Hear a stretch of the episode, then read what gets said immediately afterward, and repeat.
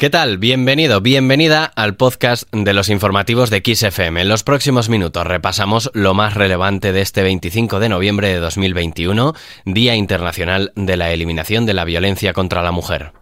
XFM Noticias con Daniel Relova. El movimiento feminista ha convocado este jueves numerosas concentraciones y manifestaciones en toda la geografía española con motivo del Día de la Eliminación de la Violencia contra la Mujer, según los datos de 95 países sobre asesinatos cometidos por cuestiones de género entre octubre de 2019 y diciembre de 2020, un total de 47.000 mujeres y niñas fueron asesinadas por sus parejas o familiares en 2020, una víctima cada 11 minutos. Así consta en un informe publicado hoy por la ONU. Por otro lado, en la Unión Europea, Europea, una de cada tres mujeres ha sufrido algún abuso físico o sexual a lo largo de su vida. Una de cada dos ha padecido acoso, una de cada diez ha sido víctima de violación.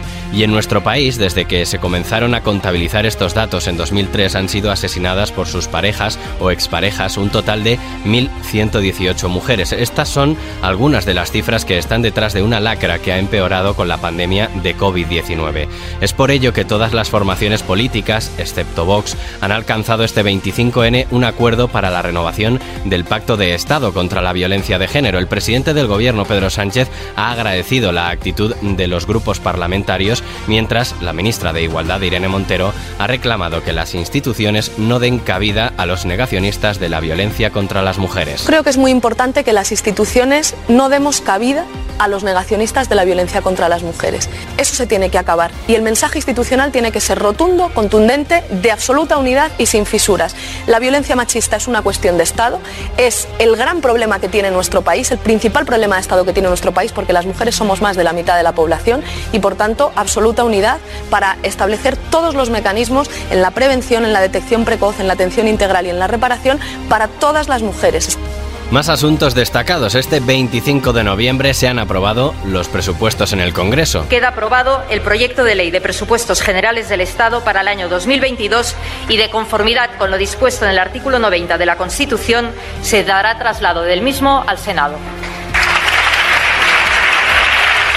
Es Merichel Batet, la presidenta del Congreso de los Diputados, declaraba la aprobación del proyecto de ley con una holgada mayoría, tal y como estaba previsto. La votación ha repetido lo ocurrido hace un año, 188 votos a favor del PSOE, Unidas Podemos, Esquerra, PNV, EH Bildu, PDCAT, Más País, Compromís, Partido Regionalista de Cantabria, Nueva Canarias y Teruel existe. Tras la aprobación, la satisfacción del gobierno se hizo visible y ya ven la legislatura encarrilada. Ahora será remitido al Senado y el objetivo del Ejecutivo de Sánchez es que no se modifique ni una coma durante la tramitación parlamentaria.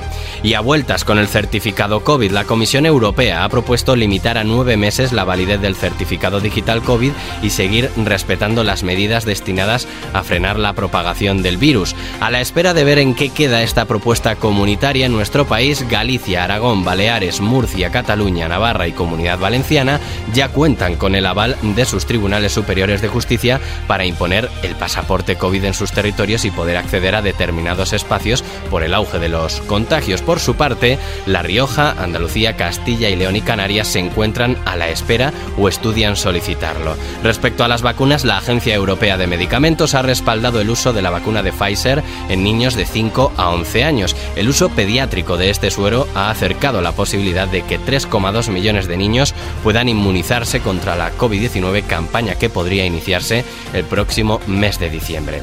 Seguimos en La Palma, donde se ha constatado la aparición de un nuevo centro de emisión de lava al sur del cono principal. Este nuevo río de lava que avanza a unos 600 metros por hora ha alcanzado el cementerio y la planta fotovoltaica de las manchas y está destruyendo todo lo que encuentra a su paso en una zona de caseríos dispersos y terrenos de labranza. I can still remember how that music used to make me smile. Dejaría sonar toda la canción, pero es que son 8 minutos y 34 segundos. Hasta hace nada era la canción más larga en alcanzar un número uno en la lista Billboard Hot 100. Desde 1972, Doug McLean y su American Pie ostentaban este récord, pero 50 años después se lo ha arrebatado este otro tema.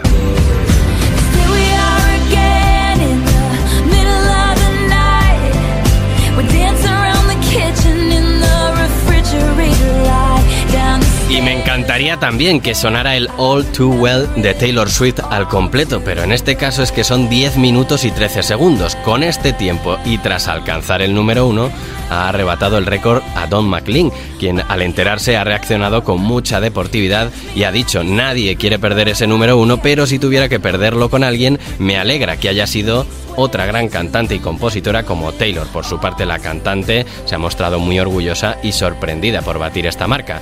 Con música terminamos. Suscríbete al podcast de XFM Noticias para recibir más resúmenes del día como este que acabas de escuchar. Hasta entonces, la información continúa actualizada cada hora y en directo en los boletines horarios de XFM. Adiós.